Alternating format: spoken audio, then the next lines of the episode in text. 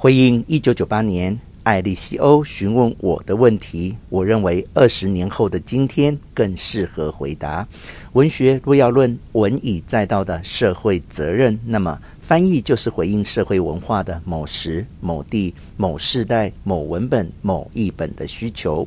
华文世界四五六年级生的阅读历程，各有百年孤寂某个译本的。集体记忆。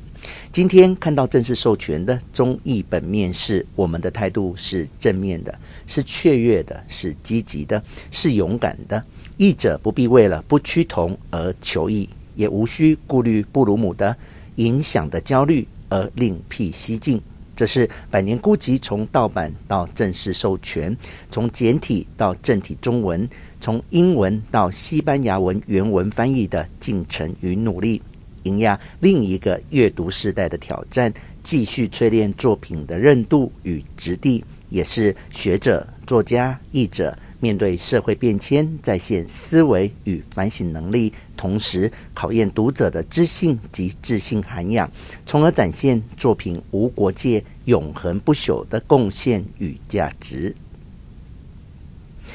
魔幻写实风潮和百年孤寂的巅峰，从上个世纪一九八零年代开始，在全球风行草野，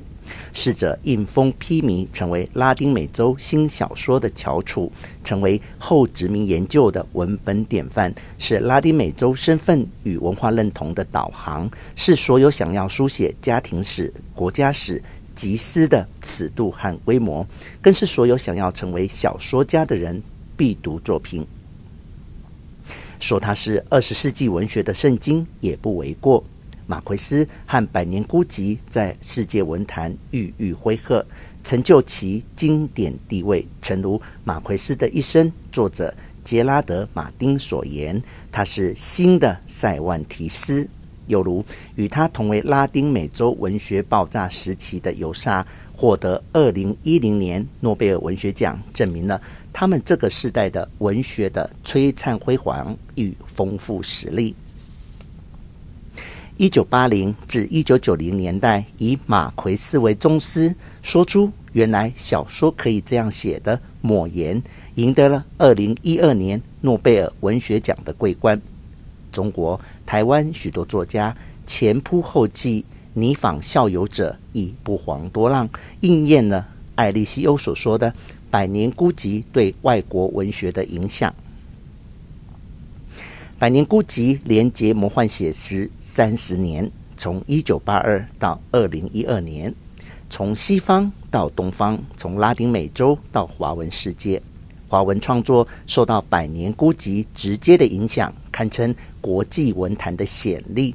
这是跨文化研究和比较文学一个最耀眼的试金石，也是里程碑。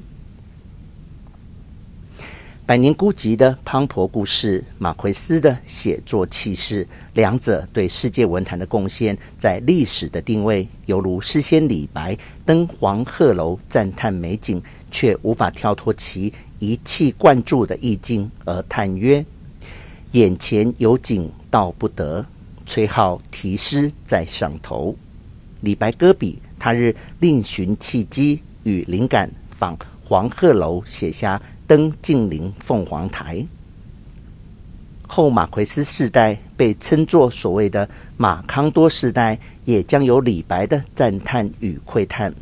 不会再有黄鹤楼，但一定还会有许多另类的凤凰台。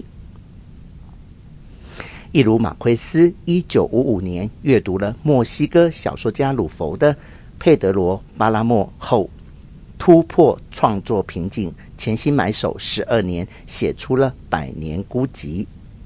二零零七年，为了庆祝《百年孤寂》出版四十周年，西班牙皇家学院联合拉丁美洲国家共二十二个西班牙语研究院出版《百年孤寂》纪念版。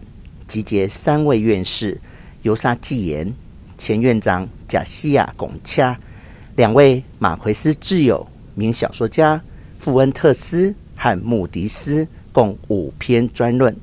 以及四位拉丁美洲学者，其中一位是今年的塞万提斯文学奖得主前尼加拉瓜副总统拉米瑞兹分别撰文细论马奎斯与《百年孤寂》对拉丁美洲文学的影响。